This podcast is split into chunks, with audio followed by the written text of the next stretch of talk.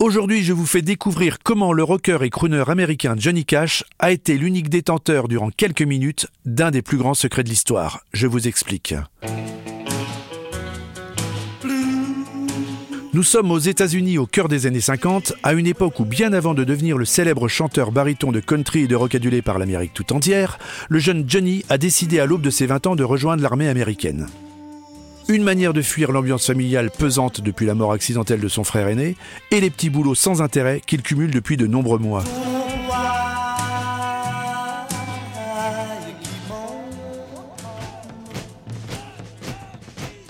Il s'enrôle donc dans l'US Air Force et est envoyé sur la base de San Antonio au Texas. Il y est formé aux télécommunications avec pour spécialisation l'interception des communications codées. Il est ensuite envoyé en Allemagne sur la base américaine de Landsberg où il est chargé de tracer des bombardiers soviétiques, d'intercepter, de craquer et de décrypter les conversations codées.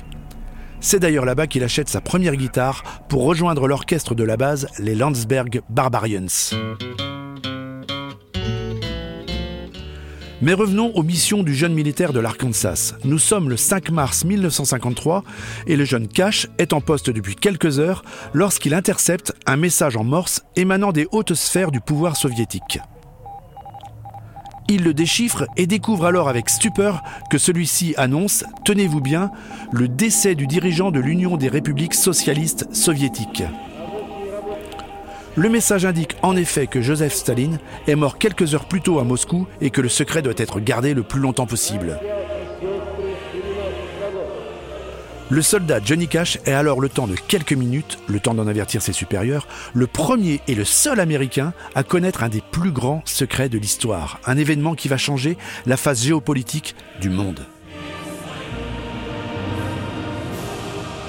Étonnamment, malgré les nombreuses confrontations avec la presse durant toute sa carrière, le rocker américain ne dévoilera jamais cette anecdote publiquement. Il faudra attendre 1997 et la sortie de son autobiographie pour le découvrir, plus de 40 ans après les fêtes et seulement quelques années avant sa mort en 2003. Rock Story, c'est fini, on se retrouve très vite avec une nouvelle anecdote incroyablement rock. I find it very, very easy to be true. I find myself alone when each day is through. Yes, I'll admit that I'm a fool for you because you're mine. I walk the line